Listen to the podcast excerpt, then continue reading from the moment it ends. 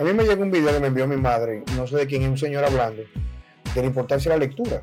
Que él dice que cuando uno lee, a diferencia de hoy que todo está en la pantalla, la lectura te incrementa la capacidad de imaginar. O sea, tú vas leyendo un libro y cuando tú vas leyendo, tú tienes que recrear a través de lo que tú vas leyendo los escenarios, la interacción humana, la historia, las circunstancias, si son circunstancias, por ejemplo, en no, no contemporáneas, sino, por ejemplo, un tiempo pasado, un pasado tipo de cosas.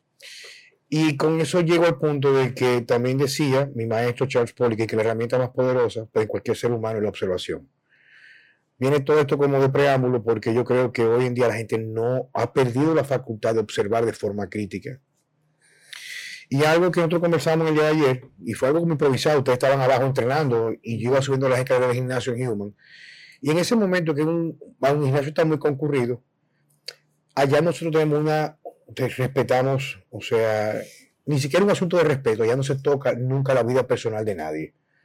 O sea, la preferencia. no, no, no, nada que ver, o sea, ni siquiera es tema, ni siquiera es tema de diálogo. O sea, ya si yo veo a Ilene, eh, un ser humano que con lo poco, lo mucho he conocido, que admiro como madre, es una mujer muy determinada, excesivamente trabajadora, tú eres digno de, tú eres digno de admiración, porque me refiero, para lo que se, eh, vemos hoy en día que son las madres jóvenes, a diferencia de lo que fueron nuestras madres, nuestras abuelas, tú tienes como una cercanía mucho a esa escuela, a esa vieja escuela, de que tú eres todo encima de tus muchachos, y no sé en, qué se reviste eso, quizás en el amor, ese tipo de cosas, de que para ti, tus hijos, no es ni siquiera tela de juicio hacia el cansancio, aunque puedas estar cansada.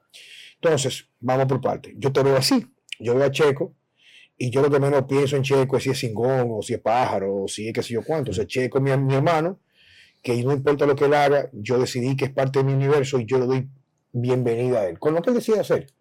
Y así ya nuestro gimnasio, que es el tema que estamos repitiendo en este momento, Nuestros entrenadores son excelentes seres humanos todos, pero cada uno tiene su inclinación, su preferencia.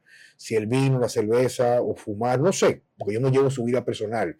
Si son heterosexuales, bisexuales, homosexuales, eso no se lleva ya, o sea, se respeta. No es tema de discusión ni de debate. Se predica con el ejemplo y se es coherente. Pero algo que yo he observado que es eh, ya repitiendo, ser lo mismo, quiero, eh, algo que yo he observado en el gimnasio es que a una hora muy específica van un grupo de muchachas jóvenes, no sé, 20 y pico de años, no sé, 25, 28, no creo que lleguen a 30 años, y se nota que son muy distintas al resto por la forma como se, no, no son las típicas chicas que se maquillan, aunque no maquillarse al gimnasio, pero tú ves que como hay un tipo, dentro de ser higiénicas, hay un descuido en la apariencia. Pero la parte que más me ha impresionado cuando hago la observación es que usualmente son ausentes a saludar especialmente a los hombres. O sea, es como si fuera una confraternidad, como si fuera una hermandad que se segrega en su comportamiento y son extremadamente conversadoras entre ellas. Pero si pasan al lado mío, por ejemplo, ni siquiera miran, evitan la mirada, pero tampoco es que se someten. Porque hay mujeres, por ejemplo, cuando ven un hombre muy intimidante, tú te das cuenta que bajan. Pero no, ellas son muy fuertes de carácter, pero se mantienen muy alejadas. Y yo conversaba que yo sé que quizás podría decir, por lo que yo he podido tratar de observar, o que son personas que van con la nueva generación, donde tratan más o menos de, en la nueva tendencia del feminismo, ver, por ejemplo, la masculinidad como algo tóxico por ejemplo. O lo que no, o lo que quieren ahora mismo que, los eh, emergentes, o sea, los pequeños emergentes se críen de esa manera, o sea, que literalmente, eh, y te fijas, todo lo que estamos presentando y todo lo que vemos en las redes sociales o en la televisión, los mismos niños, todo es, yo soy fuerte, principalmente a las mujeres, yo soy fuerte, yo puedo sola, yo lo puedo hacer todo. Y me imagino que por ahí es que viene la, doctrinización que quieren meterle ahora a la gente en la cabeza. Sí, pero tú sabes que es preocupante eso, o sea, porque... yo como madre para mí es muy preocupante, porque yo lo que quiero es que mis hijos crezcan estable emocionalmente y lo suficientemente seguros para que ellos sean como son en mi casa, también fuera de ella. Pero mira, te voy a decir una cosa, es un tema... Es difícil, está difícil, oíste. Pero mira, mira, o sea, ese es, vamos a poner, vamos a poner que estamos en un extremo nosotros, o sea, lo que nosotros vemos quizás hace 15 o 20 años atrás era la norma, pero ahora mismo no es la norma. Pero lo que es preocupante es es el hecho de que se vende una idea donde se aborrezca, Exacto. se rechace aquello. Cuando fíjate nosotros, o por lo menos yo, hablando personalmente Juan Carlos Simón, yo creo mucho en la integración. Integración es que independientemente de lo que sea tú, lo que tú quieras hacer, pero somos seres humanos, no nos miramos por las apariencias, ni nos vamos a medir por nuestras creencias, que al fin y al cabo son construcción cultural, sino aún de la parte humana. Pero que a mí me choca mucho en un ambiente tan pequeño, como un pequeño grupo, grupo por un grupo, un gimnasio pequeño, un grupo muy reducido, cuatro, cinco, ocho personas, no llegan a ocho, cuatro, cinco, tienen un lenguaje corporal que se entienden entre ellos, pero se segregan, o sea, no van ni siquiera, es como un hermetismo que se marca porque ni siquiera tienen interacción visual con el resto. No, no dejan entrar. Es, es un coraza, o sea, eh, ahora mismo todo, o sea, se están cuidando, no sé de qué, por, lo- por lo menos yo soy muy, muy simpática y muy empática también y trato de que mis hijos lo sean, porque así como saludan al que limpia, también quiero que saluden al presidente, o sea, es lo mismo. Entonces, esa parte humana, esa parte de, de, de acercamiento se está perdiendo.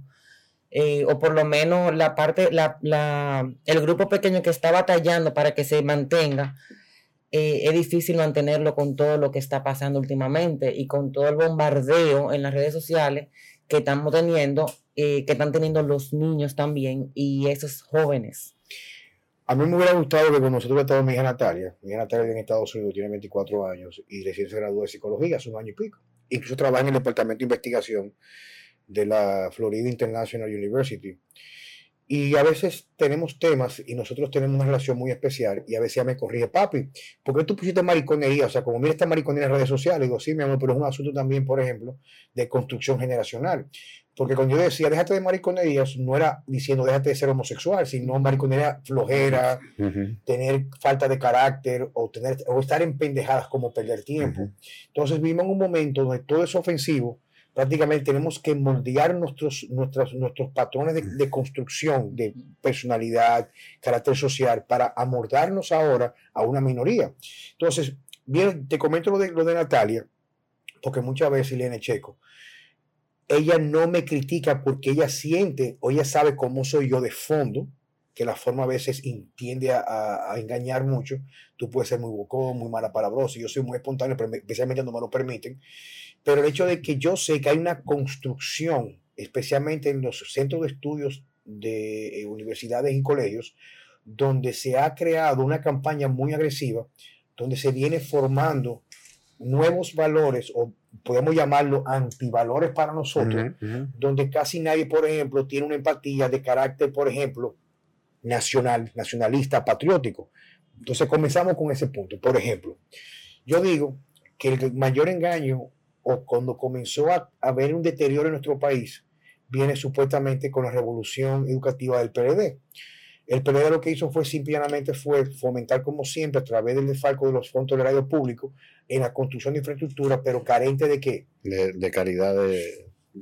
De, de- de De calidad de educación. Entonces solamente eso no solamente, sino que O sea, el también famoso 4% simplemente se usó para construir más aulas, para que ingenieros y políticos se ganen. Pero yo de todo esto, mi hermano Miguel Ángel, mi, mi, mi sobrino, su hijo mayor, Eduardito, cumplió 15 años, es el más parecido a mi hermano, o sea, es un reverde, o sea, el carajito es enamorado, si tú lo dejas, ya está si tú no lo cuidas, se pone a fumar desde ahora, es un brechador, o sea, como crecimos nosotros, o sea, muy atípico, pero eso conlleva de que no tengan muy buen grado académico, o sea, lo han votado como de cuatro colegios, creo que es, y los, sus primos, en buena lid, lo relajan, pero mi hermano, que es muy tiguerazo, Miguel Ángel, me dice, coño, Carlos, pero inclusive en estos días le pregunté a fulano y a fulana, mis dos sobrinos, uno está graduado hace un año, dos años del colegio, uno se graduó de honor de bachillerato, y le pregunté cuándo era la- el día de la independencia, y no me supieron decir, ni cuándo fue el descubrimiento de América, ni mencionarme tres presidentes que no sean inmediatos en República Dominicana, ni qué fue la Revolución de Abril, ni qué son los haitianos nuestro posicionamiento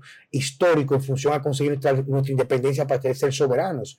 Entonces, la gente lo toma muy a, muy a la ligera. Te voy a explicar por qué. Porque la gente dice, no, no, eso sí, eso tiene importancia. Porque fíjate cómo nuestro país, si lo vemos desde el punto de vista como detonante, la declaración de la pandemia, que comenzó creo fue el 15 de marzo del año pasado, ha venido de forma sistemática una intromisión del globalismo en todas las decisiones que se rige el país a partir de ahora. Pero si te fijas, cuando yo era bastante joven, Checo, pues yo te llevo como, ¿cuánto llevo? ¿Tres o cuatro años? Sí. ¿Cuatro o cinco años? Yo voy a cumplir 48 ahora. Ok, yo te llevo a ti, yo te llevo cuatro años. En nuestro país, en ese momento, cualquier cosa que se asemejara a lo que está aconteciendo en este momento, cualquier cosa, hubiera dado un paro nacional, una huelga, y el país coge fuego. Sí. Pero los jóvenes de ahora que están supuestos a tener esa potestad de ser idealistas y revolucionarios desde un punto de vista bueno, todos se fomentaron. Junto entró el gobierno del PLD, que en nombre de la democracia han creado completamente un- una desvirtualización desde el punto de vista de nuestros valores a los antivalores. Fíjate cómo aquí se ha legalizado todo lo que supuestamente son cosas que tienden a crear esa constitución para que la familia se, pueda fomentar con valores muy fuertes. Y algo que me gusta mucho es el ejemplo que tú das con tus hijos. O sea, tú le dedicas qué tiempo a tus hijos, Checo. No, prácticamente todas las tardes, eh, los días de, de semana. Y los fines de semana, tú sabes, depende, depende. Hay muchos fines de semana que se la pasan con nosotros y hay algunos que son con la mamá. Depende de la actividad. Pero prácticamente yo lo veo todo- todos los días. Y, simplemente, y no es solo simplemente verlos, sino tratar de que eh, en ese tiempo se hagan primero cosas productivas para ellos, cosas que, que no van a aprender en el colegio, eh, actividades físicas que, tú sabes que a diferencia de cómo crecimos nosotros, nosotros crecimos en la calle montando bicicleta. No hay opción. Eh, lamentablemente hoy en día no, no- eso no se puede, por lo tanto eh, hay que buscarle actividad física al niño porque eh, no, no hay forma de que un niño pueda crecer saludable sentado el día entero frente a una computadora.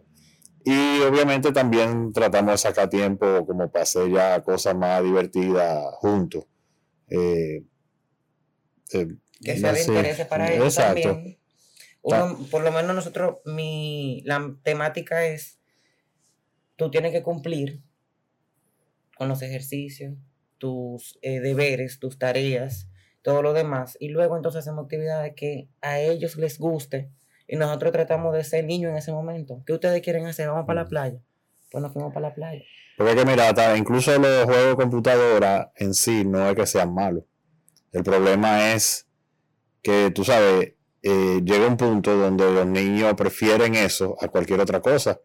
Y si tú lo dejas de su cuenta, se levantan por la mañana, mm, ni se cepillan los dientes, Pierden ni comen, contacto, pierden el lo que estamos hablando, Y se pierden el pasa. contacto con el humano. y se pasan el día entero en eso. ¿Entiendes? Entonces, por ejemplo, yo le he puesto, eh, tú sabes que, eh, sobre todo el año pasado, con, con el tema de la clase virtual, eh, prácticamente todos los niños necesitan tener su computadora o su tableta. Entonces, yo les he puesto eh, restricciones, eh, tanto al, al, al horario de que, de que funciona la computadora. O sea, por ejemplo, después de las 7 de la noche la computadora no, no funciona hasta el otro día en la mañana. Y específicamente algunos los juegos, algunas páginas de internet eh, tienen límite de tiempo, independientemente de la hora que sea. Eh, después de una hora, dos horas, dependiendo del, del pa, se, se bloquea. Eh, y, por ejemplo, eh, ellos están en su casa, se bloquea y ellos me piden, me pueden pedir más tiempo y yo se pudiera, ah, ¿cómo se dice? Eh, aprobar desde desde el mismo teléfono, pero eso ya yo se lo, se lo condiciono. ¿En, en qué se lo condiciono? Ok, vamos a tocar piano, tocate piano, yo te doy una hora más de juego. Eh, hiciste tal cosa, hicimos tal cosa. ¿Tú me entiendes? Pe- y eso eh, primero le limita mucho la, la- la cantidad de, de horas que pasan frente a la computadora y, lo, y al mismo tiempo lo, lo incita a que haga otras cosas. Tú sabes, en ese mismo tenor, algo muy preocupante que me ha llegado en estos días, con la parte de la alimentación, que es lo que yo trato de hacer más o menos en mi práctica en las consultas. Mis hermanas, que son psicólogas, o sea, Ana es psicóloga, mi hermana Clara trabaja con adolescentes, pero en la parte de coaching familiar. Ella, yo ya he recibido en estos días, especialmente post pandemia, adolescentes que van entre los 13 y los 16 años con depresión, o sea, con depresión. Entonces, que resulta que muchos padres, como una depresión tampoco, digamos, aguda, que el carajito se va a tirar por una ventana, pero sí no quiere salir de la habitación, o sea, tiene un confinamiento, inclusive se resiste a salir, cuando yo le mando a hacer las analíticas, me he dado cuenta que tiene inclusive todas sus hormonas, especialmente las sexuales, comprometidas. Y lo que es un factor común denominador es que no tienen prácticamente vitamina D. Y eso me llevó, che, con estos días, es un libro que te voy a prestar, que es un tipo así como nosotros, un tipo que es un disidente, que comenzó a hacer experimentos con dosis impresionantemente elevadas de vitamina D. Estoy hablando de que, de que 100.000 unidades diarias por dos años consecutivos y él explica cómo primero la vitamina D desarrolló efectos secundarios, luego la combinó con vitamina K y se fueron los efectos secundarios, etc. Pero la idea es que él hablaba que uno de los factores que, reitero, más inciden en no tener un desarrollo integral en los niños es la falta de exposición a la naturaleza. No tanto como uno cree, que tú necesitas naturaleza, tú, no, no, es que la exposición especialmente al sol tiene un efecto muy determinante en cómo el niño puede percibir incluso desde un punto de vista anímico su esencia como ser humano. O sea, por ejemplo, el niño se deprime, lo cual lo hace desarrollar inseguridad y esa inseguridad lo hace crear un círculo vicioso con alimento comida chatarra. Entonces ahí viene esa parte donde hice una observación, y tú eres muy bueno en eso, que es al punto donde yo quería llevar para hablar en un tema, ya no tanto lo que abordamos en inicio de la parte de la segregación, cómo se ha ido manipulando la juventud, en lo que podrían ser para nosotros antivalores, para ellos serán sus valores. Es el hecho que él explicaba en el libro, este autor, que en el, exactamente en el 1980 se hace una campaña rigurosa, escucha esto, una campaña rigurosa para comenzar a que las personas tuvieran un miedo completamente, o sea, espeluznante al sol, justificando que el sol sí producía cáncer, de piel. Entonces es una observación que yo pude observarme en mi, adolescencia, o sea, en mi infancia, perdón. Nosotros nunca existían protectores solares. Y yo me pasaba a veces, por ejemplo, cuando yo era muchacho de 11, 12, 13 años, me iba con un grupo de primos para un río, con el papi me tenía una, tenía una finquita de mango, y nos íbamos a las 9 de la mañana y nos pasábamos desnudos en calzoncillo, bañando en el río, hasta las 4 de la tarde, sin ningún tipo de protección, completamente casi desnudos. Y yo recuerdo que llegamos morenos con la piel morena. Entonces, vamos por parte. Estamos hablando de los años 70, principios de los 80. E incluso había un anuncio de Copperton, que era un perrito que le jalaba el traje de baño a la niña, y la niña morenita. Porque el Copperton se utilizaba no como protector, sino para incrementar el proceso de bronceado en la piel. O sea, no existía. Era un bronceador. se, vendía como bronceador. Como bronceador, no como protector. Y entonces, diciendo eso en ese libro, que te, lo, digo, te lo quiero que tú lo leas, incluso tú lees, es bien fácil, bastante corto. Él dice que él descubrió en punto de observación que hay una, una asociación desde un punto de vista evolutivo que inclusive, incluso, en los momentos donde tú tienes una gran abundancia de alimentos, con presencia de sol, en la primavera, ese tipo de cosas, tú incrementas los niveles de azúcar y te creas un estado prediabético. Escucha qué interesante esto. O sea, tú creas un estado momentáneo prediabético que incluye, incluye calcificación arterial, niveles altos de glucosa, insulina, hemoglobina glicosilada, porque asimismo como la diabetes prolongada en el tiempo crea daño en los pies, en los riñones en la vista, esos niveles elevados previo a la glaciación o al invierno protegía, pues son los primeros órganos que se dañan cuando tú haces una hipotermia. ¿Va entendiendo? O sea, él te explica que eso es un reflejo evolutivo de la abundancia a la carencia de alimentos, del exceso de sol a la carencia de sol. Entonces él dice que los seres humanos estamos en un proceso de involución porque vivimos en un confinamiento creado o por decisión por protegernos del sol o porque cuando nos exponemos al sol usar protección protección sigue siendo un confinamiento porque nosotros no evolucionamos con protectores. Entonces se habla de eso y pone como el tope también el cambio de alimentación, que esa es la parte que yo hablo mucho de los aceites vegetales refinados, checo. Tú sabes que las grasas, especialmente los omega 6 y los omega 3, tienen dos tipos de funciones, o papeles por llamar. Tienen una función endocrina y tienen una función estructural. Por ejemplo, las prostaglandinas, que son mediadores inflamatorios, entre muchos son un tipo de llamadas hormonas, los omega 6 naturales sirven para un tipo de prostaglandina y los omega 3 tienen que estar equilibrados. Pero resulta que así como el omega 3, DHA, tiene incidencia en lo que tiene que ver, por ejemplo, con el cerebro, los omega 6 tienen que ver con la estructura de la piel. Y cuando se sustituyó, escucha esto, sustituyó los aceites como, como el lardo o la manteca de cerdo el aceite de oliva por los aceites refinados que se justifican todavía en la medicina, eso hizo que esta sustancia que es foránea y artificial coge el lugar de los omega 6 naturales en la piel. Y eso crea una susceptibilidad que la incidencia de cáncer de piel, este libro, no estoy diciendo, no estoy tomando consejos como dermatólogo, dice que la incidencia de cáncer no es por el sol, sino que hemos perdido esa barrera protectora en la piel porque hemos puesto algo que no está supuesto tener la alimentación y que aparte los protectores fomentan el cáncer de piel por sustancias que tienen como los parabenos, etc. Entonces fíjate cómo existe a mi entender un sinnúmero de factores y ahí de la parte de Juan Carlos conspiranoico. Coño, porque tú no me puedes negar a mí, o sea, que hay algo como que no encaja. viene, ahora, viene ahora con la pandemia. Porque tú te vas, por ejemplo, a países, que yo he ido bastante, por ejemplo, países pobres, como a Cuba, o te vas a un barrio, a un pueblo en la frontera, donde están los carajitos, que no son los haitianos morenitos, que tienen mayor resistencia, se la pasan el día jugando en cuero y tienen bronceado y no tienen cáncer de piel. Yo tengo una foto donde, donde salimos un grupo de amigos, más o menos con 8 o 9 años, eh, toditos flaquitos, ya tú sabes, saliendo de una piscina.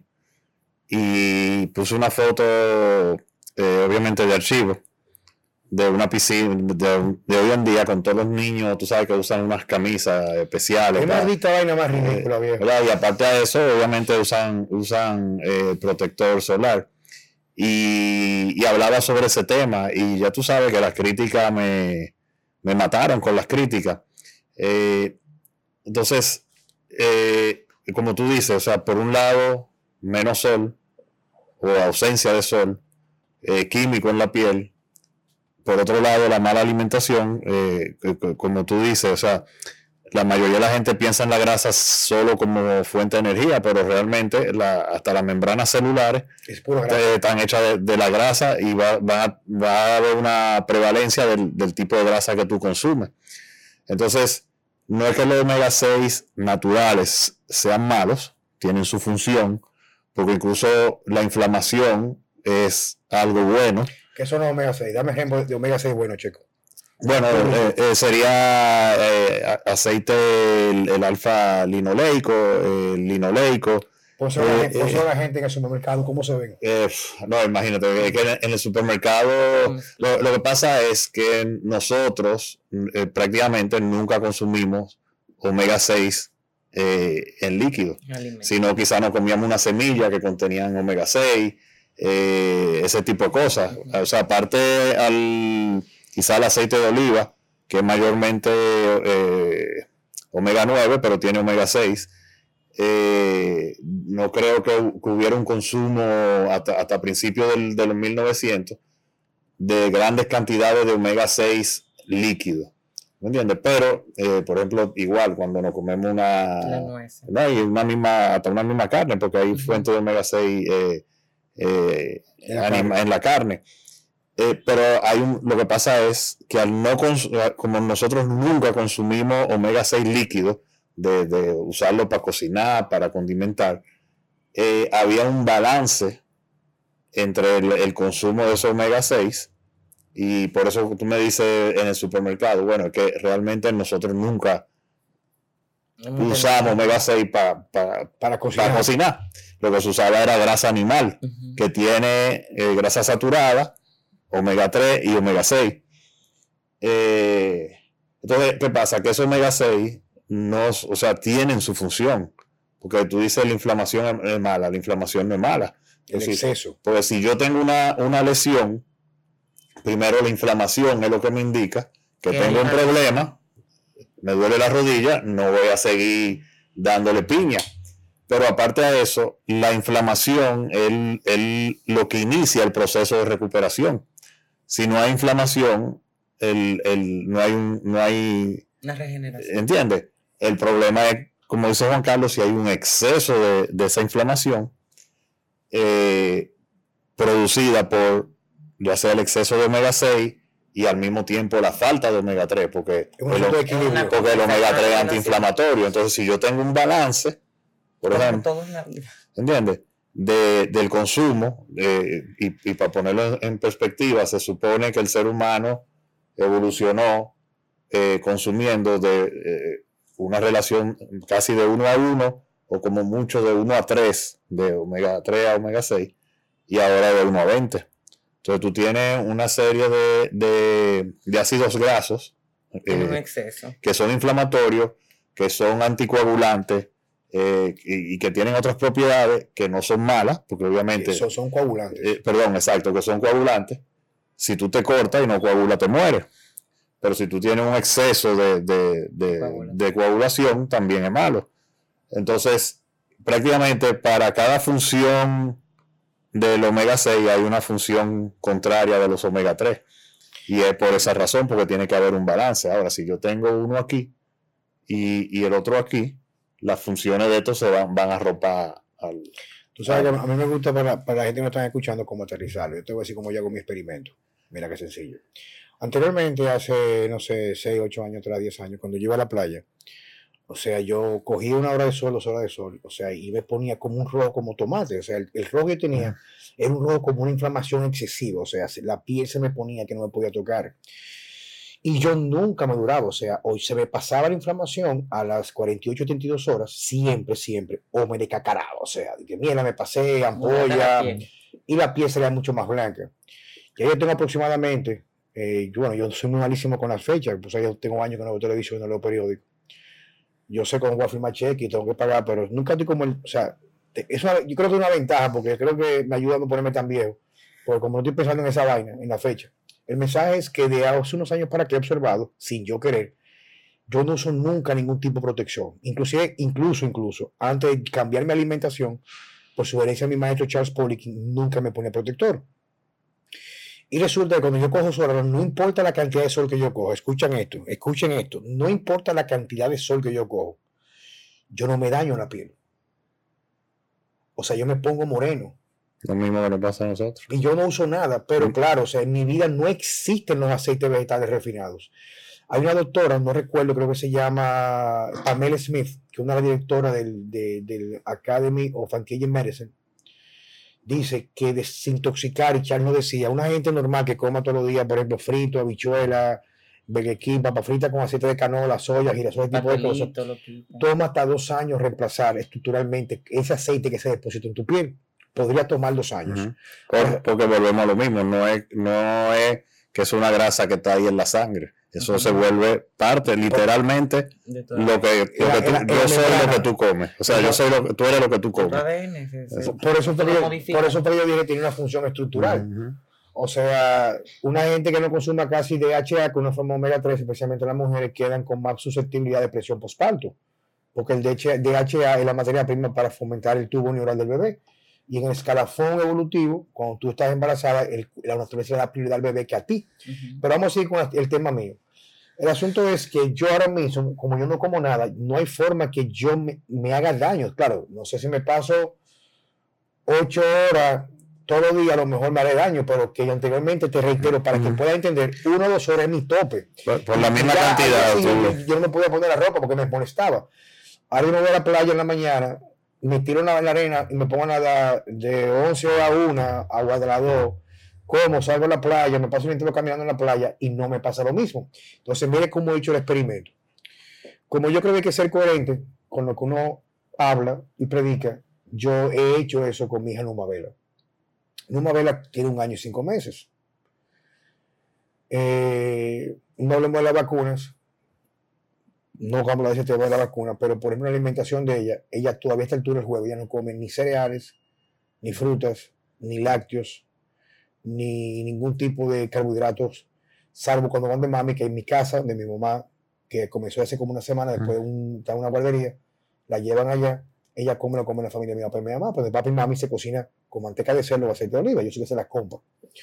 El asunto es que cuando yo la llevo a la playa, los niños le, lo llenan de protector y yo la dejo, la, yo la desnudo ahí en panty, uno chiquitico, y la pongo el día entero en el sol. O sea, cuando digo el día entero, escucha esto, el día entero, o sea, cuatro, sin, sin, sin medimiento. Y eso me trajo problema con Mariel por lo típico que ella escucha con las amigas. Oye, Numa Vela se pone morenita preciosa, pero no se le enferma la persona, tiene una manifestación de rechazo a la estimulación del sol. Entonces, esto viene como una forma de dar el mensaje a los, a los, a los nuestros seguidores que nos escuchen, que existe de hace un tiempo para acá una campaña sistemática o sistematizada donde nos han impuesto miedos, patrones, costumbres que han venido a deshumanizarnos, así lo veo yo. Porque yo recuerdo que mi problema cuando niño era que cuando llegaba al colegio, yo ni comía bien para irme a jugar pelota. Y ya con el sol cayendo, que hasta la, pelota me daba en la cara jugando pelota, mamá iba con una correa a buscarme porque había que hacer tarea. Y ella sabía que si yo no iba temprano en la tarde, era cenar a acotarme. Y yo nunca tuve problemas de ningún tipo. Aparte de eso, cuando yo hice vida militar, yo recuerdo que yo me puse tan moreno que pensaban que yo era el típico dominicano de piel india, mm. porque estaba muy quemado la cara y las manos por el, el uniforme en la emplanada de la Fuerza Aérea por tantos meses consecutivos en la marcha, ese tipo de cosas. El mensaje, en fin, es que así como abordamos el tema en el día de hoy, de que algo está aconteciendo y estamos tan distraídos que no nos damos cuenta y hemos perdido la capacidad de observación, hay una gran cantidad de cosas que nos tienen a nosotros cada vez menos humanos desde el punto de vista de la capacidad de ejecución y ser eh, capaces de tener una vida mucho más plena.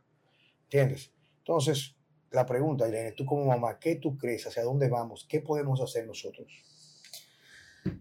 Honestamente, yo lo que creo es que cada quien eh, debe asumir, o sea, debe investigar primero y sentarse, observar primero a los niños, la interacción que tienen sus hijos con otros niños en otro ambiente. Y ya entonces a partir de ahí, si... ¿Qué te, oye, ¿qué es lo que pasa, Juan Carlos? Hay un tema que es que últimamente, y lo que yo he visto, yo no sé si yo me salgo muy, muy lejos del montón, porque yo desde que yo tuve a mis hijos, yo me, me consideré diferente, porque yo no, ellos se tiraban al piso y yo no salía huyendo a ponerle una protección y vamos a ponerle esto para que no se pele la rodilla. No, yo entendí desde muy temprana edad que tú tienes que pasar todos esos guayones para tú entonces crear la suficiente fortaleza para tú enfrentar lo que es la vida de verdad. O sea, eh, a, mí, a mis hijos no le van a poner una protección en la universidad si un tipo o una tipa le hace bullying a mis hijos.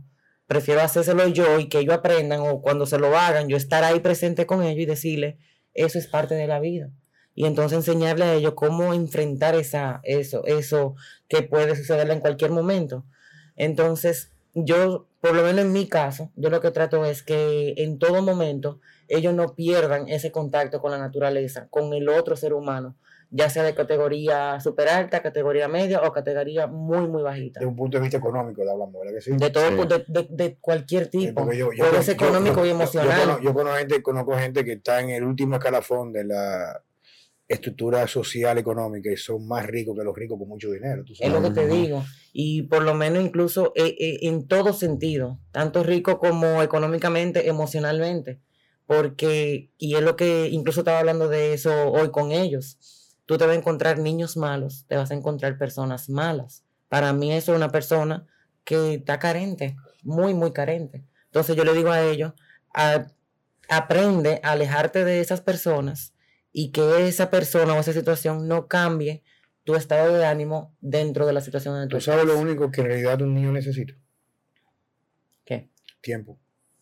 De calidad. O sea, tiempo de calidad. Yo he observado muchos padres que andan con sus hijos y lo que hacen es para que el carajito no jode la una tableta, ellos se la pasan en el teléfono.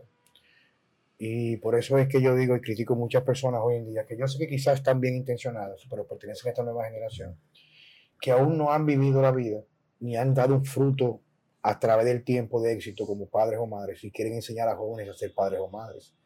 Algo yo me encontré muy contradictorio. Reitero, esto es una opinión personal, o sea, yo no critico a nadie, yo sé que hay mucha gente con muy buenas intenciones y con mucha capacidad, pero tú nunca le vas a dar a un piloto porque se ha graduado con honor en la mejor academia, sin haber volado todavía la suficiente cantidad de horas, ser responsable de un vuelo con 300 pasajeros. Tiene que tener una gran cantidad de horas de vuelos, primero como primer oficial o copiloto, para luego pasar casi siempre, ya casi a los 50, 40 años de edad, poder ser capitán de vuelo. Entonces yo creo que una de las cosas que estamos perdiendo, ante todo, es el respeto por las personas de mayor edad, la veneración a nuestra descendencia. Yo veo hoy día, por ejemplo, veo muchos muchachos jóvenes que son la mayoría, la mayoría de los muchachos jóvenes hoy en día, la mayoría, no todos, claro está, que están sometidos a esta dogmatización que hay en día en la sociedad de estar en los extremos, aborrecer la masculinidad, ser, ser abanderado de una feminidad completamente disfuncional, vienen de matrimonios completamente disfuncionales la mayoría. Entonces creo que nosotros, nosotros que no tenemos vida perfecta, en el caso mío yo soy de, papá de cuatro niños, los cuales no son todos de su misma madre, pero son hijos ejemplares, es porque nos dedicamos en cuerpo y alma, su papá y su mamá, a dedicar el tiempo que merecen. Muchas personas no entienden eso, tú sabes, y tenemos un trabajo muy duro por delante en ese sentido. Eh, déjame decirte que realmente sí vienen la mayoría de matrimonios disfuncionales, pero eh, como tú dices, o sea, depende de ti que eso no les afecte. Y un matrimonio disfuncional no implica una separación. Exactamente. Hay gente casada que son matrimonios completamente disfuncionales. O sea, 50 años juntos. Y, 50 años y, y, no son un ejemplo para sus hijos. Por eso yo tengo mucha, yo, yo conozco, porque entre mi gente más, entre mis personas más amadas, escucha esto, entre mis personas más amadas, amadas que quiero, respeto y abrazo y beso con mucha pasión, eh, dentro, de la, dentro de la sexualidad son homosexuales. Personas jóvenes, personas adultas, que yo admiro. Incluso un estudio me preguntaron a mí que si yo sería capaz de dejar a mi hija por una noche bajo el cuidado de una pareja homosexual. Digo, bueno, si tú me estás dando a mí de Luisito y Tato, claro que sí, son gente que tiene la confianza y que son gente, aparte de ser homosexuales, son de los mejores seres humanos que yo conozco en la vida. Y como pareja homosexual, dieran muchas parejas heterosexuales tener el, la trayectoria, los valores. de amor, de fidelidad, de comprensión.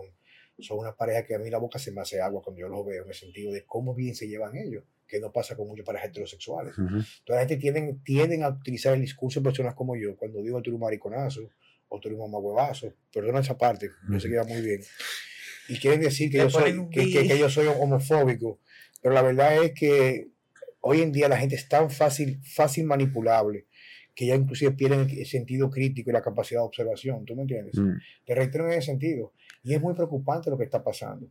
Y yo creo que, yo sé que yo en mi libro inclusive hay un capítulo, que ya estamos trabajando el libro, mi primer libro, con una tremenda editora colombiana en Bogotá. Yo hay un capítulo que dice que yo entendí cómo se divide el mundo en la actualidad, o se ha dividido en la historia. ¿Sabes cómo se divide el mundo? Un pequeño grupito domina las masas con entretenimiento. Pero siempre ese pequeño grupito, hay otro grupito lateral a este, que son disidentes. Gente con la capacidad de ver mucho más allá. Porque el punto no es ser reverdes, es entender eso. Las personas no entienden que estamos bajo un sistema que nos domina nos quiere esclavizado a deudas, entretenimiento, Dominican Got Talent, juego de béisbol, soccer, legalizar la fumadera de hierba, no tengo nada en contra de eso, pero yo te puedo decir muchos casos de gente que son adictas a la hierba y tienen problemas ni se le para el huevo. Perdón, no tienen erección. Entonces el mensaje es que todo eso tiene un propósito. el, mismo, el mismo alcohol, la misma cerveza. no, no es que yo no, yo no me bebo una cerveza o un traguito. Pero hay gente, tú me entiendes, que su vida gira en torno a eso. y, y, eso es parte de ese control, ¿tú me entiendes? O sea, ¿cuánta gente no gasta un, un, porcentaje, gente humilde, que gasta un porcentaje altísimo de, su, de sus ingresos en alcohol. Bueno, yo, yo tengo una, una, querida que trabaja en la casa de mi papá, mi, mi padre, que de que llegue el viernes el domingo, eso es caja de cerveza por un tubo, mi hermano. O sea, yo no sé cómo que la pueden pagar, viejo. O sea, sea la que se la fían o se la regalan. Pero eso es parte de, de, mantener la gente, ¿cómo se dice en español? No, adormecida. Adormecida. Bueno. Lo que tú dijiste, dedicarle tiempo. Si, si volvemos al tema principal, eh, mi enfoque es dedicarle tiempo, dedicarle tiempo y atender las pequeñas alertas que dan los niños desde muy temprana edad a la falta de atención, a la falta de alimentación y, e ir corrigiendo eso, porque si ya están aquí, vamos a hacer el mejor trabajo posible. Checo, un mensaje final. No, yo eh, concuerdo con Ilene, y por eso incluso eh, juntos estamos prácticamente criando cinco niños. Eh, aparte de eso, eh, incluyo parte de tu discurso en el sentido de ver lo que se hacía antes, que funcionaba, y por, o sea, hay que, cosas que no hay que eliminar simplemente porque eh, alguien dijo que no, que, que, eso no funciona. O sea, para ponerte un ejemplo del tema del sol, si el sol da cáncer, eh, como es que el ser humano ha evolucionado por millones de años bajo el sol, ¿tú me entiendes? no solamente eso, comenzó un eh, proceso de involución con la obesidad, la depresión, etc. Si la carne mata, como hizo el, el, ser humano en, evolucionar por millones de años comiendo carne, ¿tú me entiendes? Son cosas eh, que deberían ser lógicas. Pero son distracciones. Eh, sí, yo, sé, pero o sea, la gente se pierde en esas distracciones. Y, y, y tú sabes que, por ejemplo, estamos hablando del tema de criar muchachos eh, pero tú sabes que hasta la como así como la alimentación influye en, en, la, en, la salud de la piel cuando tú tomas sol, la salud influye en las emociones, la salud influye en el comportamiento del niño. La toma de decisión. ¿Entiendes? O sea, eh, según la evidencia científica, el azúcar no pone a los niños locos, pero Tú lo ves todos los días. Oye, vaina, que me sabe, oye, vaina que me sabe a mierda. Tú, tú, le das la realidad de que tú agarras un niño. Pero viejo, pero que me sabe a mierda, mi hermano. Porque ¿cómo tú me vas a discutir a mí lo que yo estoy viendo con mis propios ojos? Exacto. O sea, tú no puedes. No, no o sea, que estás viendo, que lo estás viviendo. Pero que no es eso, viejo. O sea, si yo, si, yo tengo, si yo tengo mi carajito ahora mismo, por ejemplo, a la niña, a la niña. Por ejemplo, no es que pasó. Y María se toma, María aún está lactando a la niña con un año y cinco meses. Y María se mete una Coca-Cola a las seis de la tarde y la carita está a las 10 y media brincando en la cama eléctrica y gritando que no sabe lo que va a hacer, no entre fucking maldito internet para decir que va a encontrar que la Coca-Cola no se pasa con leche materna. Hay que ser un hijo de su maldita madre, estúpido, idiota, castrado de sentimiento. O sea, un maldito estúpido. Porque yo lo que pasa, hay grado de estupidez. Está el estúpido, que una gente quizás por falta de conocimiento, pero está el estúpido que elige la estupidez. O sea, como superlativo nivel Dios. No me discuta a mí lo que yo estoy viendo. ¿Tú me entiendes diciendo? Entonces, hay cosas que son completamente, o sea, o sea, no hay ni siquiera que discutirla. O sea, si yo ahora mismo fui a tu casa a comer y yo no había comido nada y amanezco con una diarrea matando el diablo, no me diga el médico que es un virus que anda por ahí. Y si yo voy a comer a tu casa y me da diarrea, yo soy el más estúpido todavía que me la sigo comiendo la vaina. Entonces hay que tener lo que se llama observación, viejo. Ahí que voy. Yo te voy a poner, yo te voy a poner un ejemplo Mierda, testimonio. Qué, testimonio o sea, a mí se me hace muy difícil mantener cierto grado, de uniformidad en el discurso. Escucha esto. Con mis tres hijos, yo, después de mi cirugía, yo cambié, rediseñé completamente mi vida, mi alimentación y la de mis hijos. Incluso la de mi apoyo doméstico. O sea, literalmente allá se cambió la alimentación de todo el vivo. ¿Qué te quiero decir con eso? Yo duré un periodo, yo tuve un periodo aproximadamente de tres semanas donde los niños no se iban ni por el papá ni por mi mamá. Yo los mantuve en ese periodo sin nada de azúcar, Juan Carlos. Nada, ni un dulcito, ni nada, nada de cereales, nada de azúcar, nada de alimento proinflamatorio. Y hasta el sol de hoy, cuando yo le doy un chocolate, ya la muchacha que cocina está mejor que yo, me dice, no le dé eso porque se me van a poner demasiado eléctrico. No, no, no, no me le dé eso. llevo un niño al pediatra porque tiene su Oye, los niños me lloraban. Attention Deficit Disorder para actividad y lo que le mando es un medicamento los para Niños, eh, Mi hermano, la comida es droga, la comida es medicina. O sea, Juan Carlos, pero a mí hasta me rompe el corazón. Pues, por ejemplo, yo creo, no sé si fue hoy justamente. A veces yo estoy en el supermercado y yo veo gente que tú sabes, tú te das cuenta que gente que no que son pobres, pobres, pero los chelitos lo cuentan, tú sabes, hacen la compra calcular. Y cogen estas leches para niños de crecimiento que son carísimas Maldita basura. Y, eso, leche, en polvo con azúcar. Mi hermano, es un maldito veneno. Leche en polvo, ¿entiendes? Pero que, pero que, oye. Vaya y compra carne molida, que te sale más barato y va a alimentar al niño mejor. Doña, doña Rosy, la que trabaja en mi casa, que la quiero como familia mía, comenzó conmigo trabajando en Volca, cuando tenía Volca. Escucha esto. Y doña Rosy su última niña es hermosísima, una niña, pero era muy delgada. Y ella siempre era pasada, tenía como dos años, escuchen estos dos años, que no vivía, no vivía. de una vaina que era con un problema intestinal, que una diarrea, que una fiebre, que no podía dormir la niña.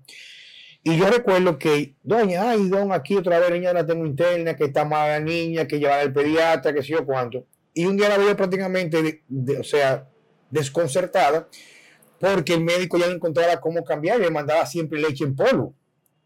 Y ya sé la anécdota, porque yo estaba en la, oficina mía, ya entró a limpiarme la, la, oficina, y me dice a mí, digo yo siempre, ella me dice, Don, ¿cómo está Don? Digo, bien, doña Rosy. Y digo yo, doña Rosy, ¿cómo sigue la niña? Ay, Don, ahí está que la última leche le da reacción y le da diarrea y le da que sé yo cuánto y se pasa una semana sin el baño y le cambiaron para otra más cara. Ella se ríe porque yo le digo yo, doña, déjale esa mierda a la niña y comienza a darle comida, bota esa leche. Ella será anécdota que a partir de esa fecha la niña está a la altura del juego de hoy, que va pasado creo que son siete años, más nunca se ha vuelto a enfermar. ¿Tú me entiendes? Entonces, yo sé que mucha gente le hiere cuando yo digo eso. Yo tengo muchos amigos míos pediatras. Yo no estoy en contra de ellos, o sea, al contrario, o sea, yo soy amante de la medicina que es un tema que teníamos en el podcast anterior, sino simplemente, si usted ve que no hay un resultado, coño, comienza a cuestionarte qué está pasando.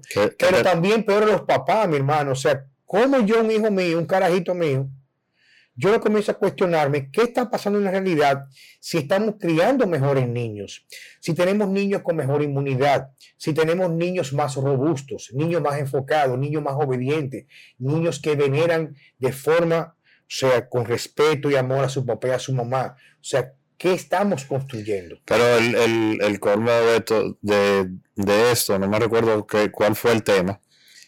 Eh, y no, que eh, ahora no me recuerdo exactamente el tema y la psicóloga, y me, me responde una persona, no, porque la psicóloga dice que eso no se le puede decir a los niños, que hay que, que tú sabes, todo, como ahora todo ofende y todo eh, crea trauma. por el culo. Y, y, yo, no, es que eso no es así. O sea, a los hijos míos yo les digo las cosas como son. Y punto. En estos días, ¿no? Que, la nueva educación positiva, creo que se llama positiva. Que al niño le preguntaron, o sea, el niño dice, mamá, yo compré un tabaco de marihuana con ocho, tú se lo vas a comprar con tu manita madre. Mm, se supone que no, mi hermano.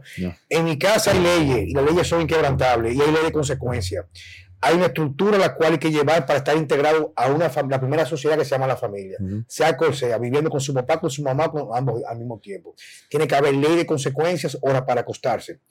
Hay una nueva regla en mi casa. La niña no va a usar tableta hasta que llegue a todos los 7, 8 años de edad. No va a tener tableta. Y si se implementa por el Colegio por Educación, tiene horas precisas solamente para educación, no va a usar tableta. De que la niña comience ya a hablar mejor, o sea, estamos quizás dos o tres meses, yo me voy a dedicar a leer una página diaria de un libro infantil. Diario. Tiene que tener un hábito de lectura diario. No viendo la mierda de los muñequitos llenos de mariconcitos homosexuales sin identidad. Nada de esa mariconería. Ya coño que lo va a ver en la calle, que lo están forzando a ver también en la televisión. O sea, hay que darle la oportunidad que se desarrollen con la posibilidad de experimentar ambos extremos. Porque si un hijo te sale a ti con algo mañana que es homosexual, claro, trae tu novio, es tu varón Ven, lo aquí si tú quieres. Tú eres lesbiana, súper, tráeme a tu novia. Mi amor, pues tienes buen gusto. Tu novia es muy linda. O sea, eso no tiene nada que ver con eso. Pero es darle justicia a un equilibrio en el desarrollo y el crecimiento íntegro del niño.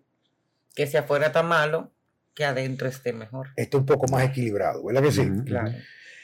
Entonces, señores, de esta forma quiero despedir el, episodio del día de hoy de Vida Sana con Juan Carlos Simón Francesco. Nos acompañó Ilene Zúcar placer estar aquí. aunque parezca mentira, este podcast fue planificado bastante rápido, a una conversación en el gimnasio, donde hacíamos estas observaciones con las cuales comenzamos en el día de hoy. En pocas palabras, gracias por tanto y por mantenernos siempre con nosotros de forma fiel. Hasta la próxima. Hasta la próxima.